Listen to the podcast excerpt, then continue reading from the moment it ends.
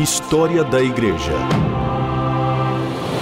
Uma visão panorâmica dos principais acontecimentos da origem da Igreja até os dias atuais.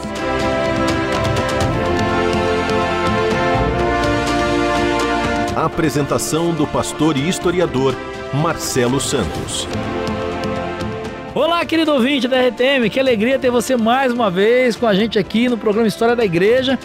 E nós estamos hoje aqui na companhia da Gabriela, da produção, que está aqui trabalhando fielmente, do amigo Fábio Mendes, pastor da Igreja Batista Novo Mundo. Gente muito boa, gente de Deus, o cara que está fazendo diferença, escrevendo muita coisa boa e vale a pena você correr atrás na internet dos artigos do material do pastor Fábio Bentes. Eu recomendo e assino embaixo, gente muito boa.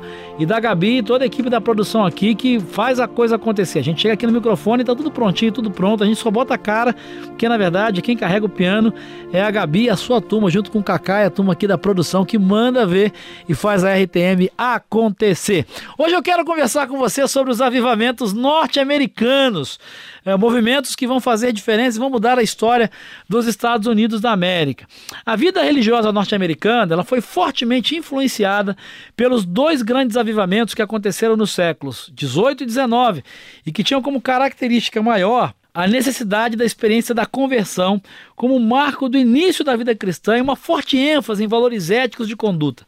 Apesar do crescimento numérico das igrejas em geral, a situação religiosa nas colônias não era boa. Muitos colonos, eles viviam longe das igrejas e pior ainda, da Bíblia, da palavra de Deus. Nos lares, nas famílias, uh, crentes, de fato havia sim a leitura bíblica, e até mesmo o catecismo era decorado, mas por outro lado existiam muitos obstáculos à santificação, uh, principalmente a, a embriaguez, por conta de algumas regiões onde o frio era muito intenso, até mesmo entre pastores, a embriaguez era uma prática que a gente pode dizer que em alguns momentos chegava a ser comum. O problema é que os colonos eles eram pobres e os preços dos produtos da lavoura eram muito baixos, a não ser que pudessem ser industrializados. Os escoceses, ao saberem disso, né, eles se aproveitavam de todo esse processo e só que não conseguiam vender o uísque a tempo. Isso não gerava lucros. E aí nesse caso, o pastor podia ser pago em espécie. Como não havia dinheiro, muitas vezes o pastor era pago uh, com garrafas de uísque. Pasme, é isso mesmo. Ah, e aí, quando chegava em casa, depois de uma longa cavalgada, uma tempestade de neve muito forte, ele acabava sendo tentado a tomar alguns tragos para esquentar, para ah, revigorar aí a caminhada, e isso acabava gerando casos de embriaguez, até mesmo entre pastores. Isso se tornou um problema muito forte dentro do cristianismo e do protestantismo norte-americano. Havia outros problemas, portanto, não é de estranhar que algumas pessoas reconhecessem que a igreja precisava ser purificada. Vale a pena aqui relembrar, né? Dois programas atrás, três programas atrás, nós conversamos sobre fatores que precedem um avivamento. E nesse momento aqui fica muito claro, né, a situação de decadência moral que acaba tomando conta do protestantismo norte-americano. Por conta de todos esses fatores que a gente compartilhou aqui, acaba havendo uma secularização muito parecida com aquilo que aconteceu lá na Inglaterra você se lembra disso, né? O processo de secularização, isso acaba gerando é, movimentos de avivamento que vão trazer a igreja de volta para o eixo. História da Igreja. Personagens e processos históricos para compreender o presente a partir da experiência do passado. Bom, o primeiro grande avivamento que atingiu uh, particularmente presbiterianos e congregacionais do Oeste foi liderado por dois calvinistas, Jonathan Edwards e George Whitfield. Suas mensagens e escritos eram centrados na soberania de Deus, na ameaça do julgamento divino e no risco do sofrimento eterno no inferno. Essa ênfase na pregação tinha sido iniciada ou reiniciada naquela região né, por Dominic Theodore Verlugensen, o pastor de uma das igrejas reformadas holandesas, que eram muitas por causa da antiga colonização holandesa e que continuaram a crescer mesmo depois da conquista de Nova Amsterdã pelos ingleses. Nesse sentido, uh, o reverendo Theodore era herdeiro de uma ênfase do puritanismo holandês, que por sua vez tinha recebido muita influência do puritanismo inglês, não somente uma doutrina e fé bíblicas, mas também uma ética e comportamento bíblicos. Quando o jovem ministro Gilbert Tennant começou a pregar como seu colega reformado em 1733, isso não foi algo estranho ao puritanismo presbiteriano americano. Ao mesmo tempo, Deus estava operando nas igrejas congregacionais do Nordeste americano. A gente está aí em 1734.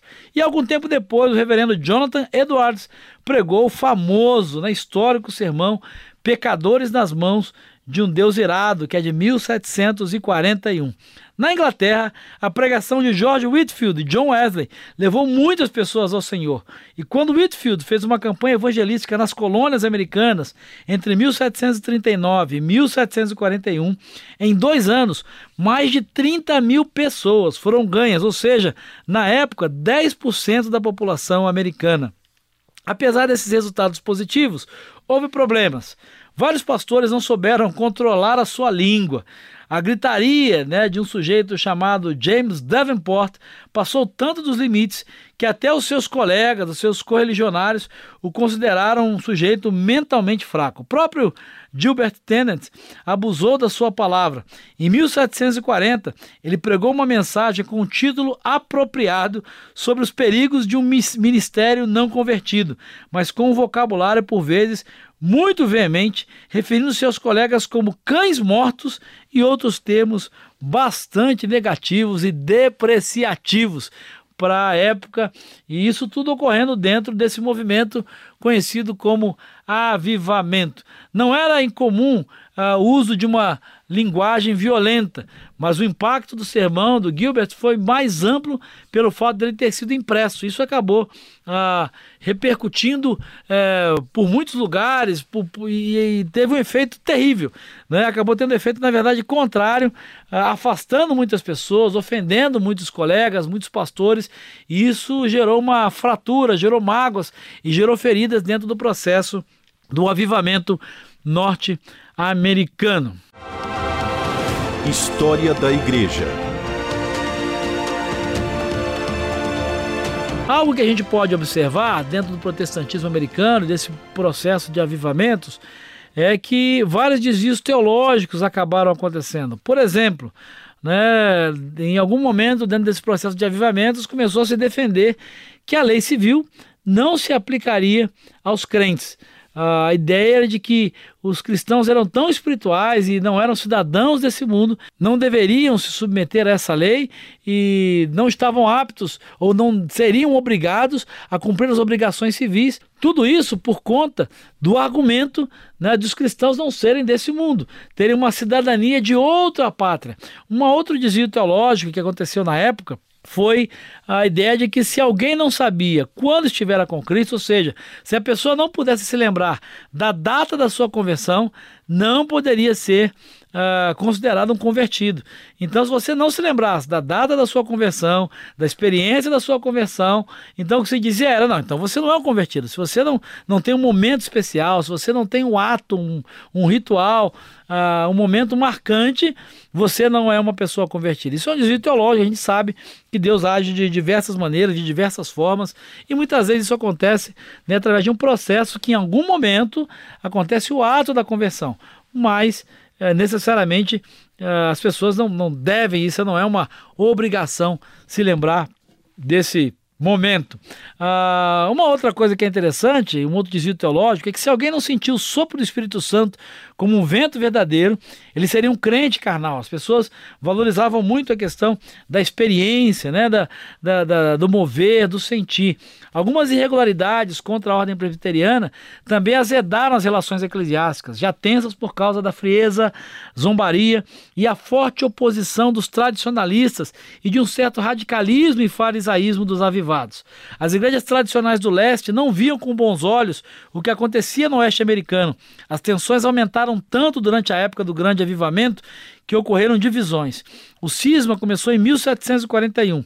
No início do sínodo daquele ano, um grupo de 12 ministros apresentou um documento chamado Protestação. É o nome é esse mesmo, entre aspas, Protestação, que simplesmente declarava que os avivados não tinham lugar neste concílio de Cristo.